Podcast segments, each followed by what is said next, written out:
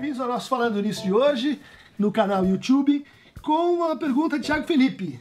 Olá, professor, parabéns pelos seus vídeos. Poderia falar sobre atendimento psicanalítico online, via Skype ou outros aplicativos de vídeo? Você acha possível o estabelecimento da transferência com intensidade igual ou semelhante ao tratamento psicanalítico presencial? O tratamento dessa forma está dentro da ética da psicanálise? Também a questão de Juliana Guerdão. Olá, professor. Primeiramente, parabéns pelo canal. É um veículo de comunicação excelente, especialmente para quem está longe das grandes centros. Gostaria de saber o que o senhor pensa a respeito do atendimento psicológico online.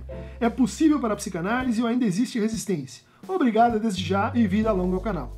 Bom, isso é uma tecnologia que está presente, cada vez mais uh, atuante, facilitando para alguns, dificultando a nossa, a nossa vida, e que foi, uh, de uma forma ou de outra, fazendo parte da vida dos psicólogos, clínicos, terapeutas e dos psicanalistas. Então, o que, que eu poderia dizer sobre essa matéria é um pouco experimental. Né? Nós estamos ainda descobrindo como é que isso funciona e poderia falar um pouco sobre a minha experiência. Né? Há ganhos em eh, poder, eh, por exemplo, ter um contato por WhatsApp, escrever uma coisa no meio do dia, quando aquilo aconteceu, para seu analista e eventualmente ele recebe.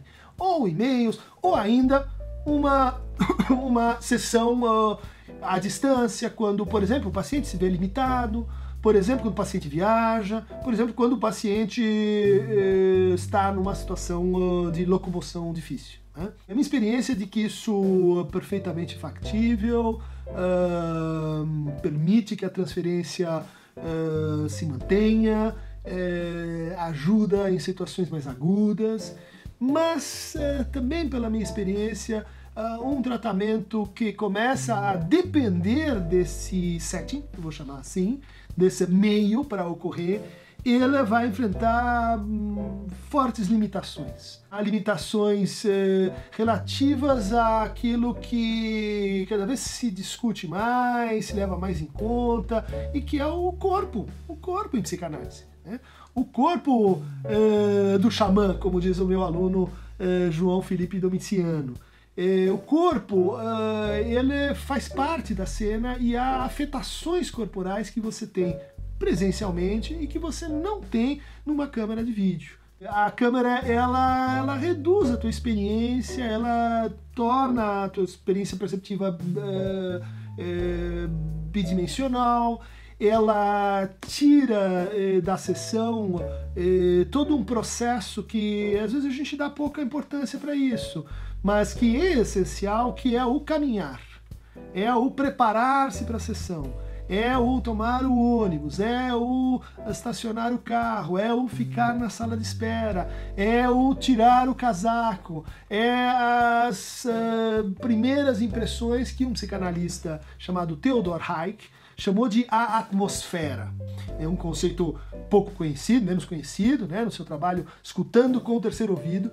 Ele fala então dessa atmosfera que são os primeiros contatos que vão acontecendo no início da sessão e depois ao final, onde, no entender dele, muita coisa se diz, muita coisa se antecipa, muita coisa se estrutura, inclusive em termos lógicos. A experiência da escuta à distância, ela vai formalmente é, se estabelecer pelo, pelo trabalho do significante, né? O trabalho do significante é linguagem, a linguagem ela, ela facilmente muda de, é, de inscrição, né? É, de código, de e-mail, de canal. Né? Então, ó, é, me parece que você consegue manter isso, mas durante algum tempo. Né?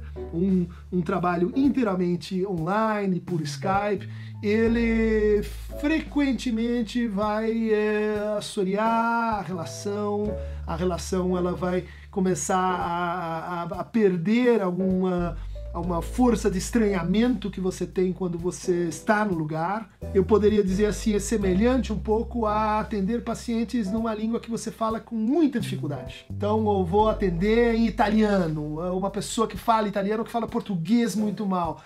Dá, dá, mas eh, com o passar do tempo, quando a resistência começa a cobrar sua força, naqueles momentos mais críticos, em que vai ser assim mais fácil desligar a tela, o desencontro de horário, em que, em que, que, que inúmeras eh, fontes de resistência elas vão se oferecer e acho que isso acaba impedindo assim a, a prosseguimento de análises mais extensas. Mas Estamos observando, é uma experiência em curso, pode ser que eu esteja completamente enganado. Espero outros comentários sobre isso. Para continuar recebendo Falando Nisso, clique aqui no Aqueronta Vovebo, que ainda trabalha com um barquinho que vai de um lado para o outro mecanicamente atravessando o rio e não foi informatizado.